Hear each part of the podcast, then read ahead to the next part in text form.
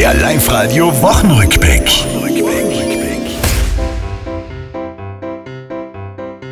Minister Rudi Anschober ist platt, er nimmt den Hut.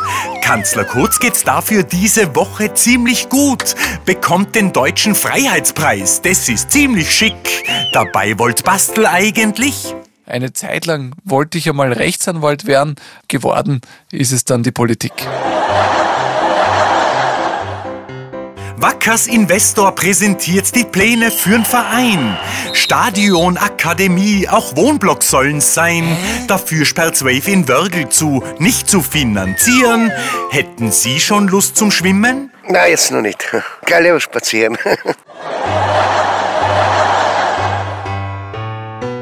Diese Woche offiziell, Fans, die finden's toll.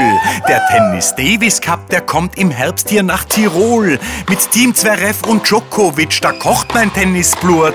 Denn Tennis schauen, das hat schon was. Ja, man zieht sich leicht an, man trinkt viel, hat einen Strohhut auf, das passt ganz gut.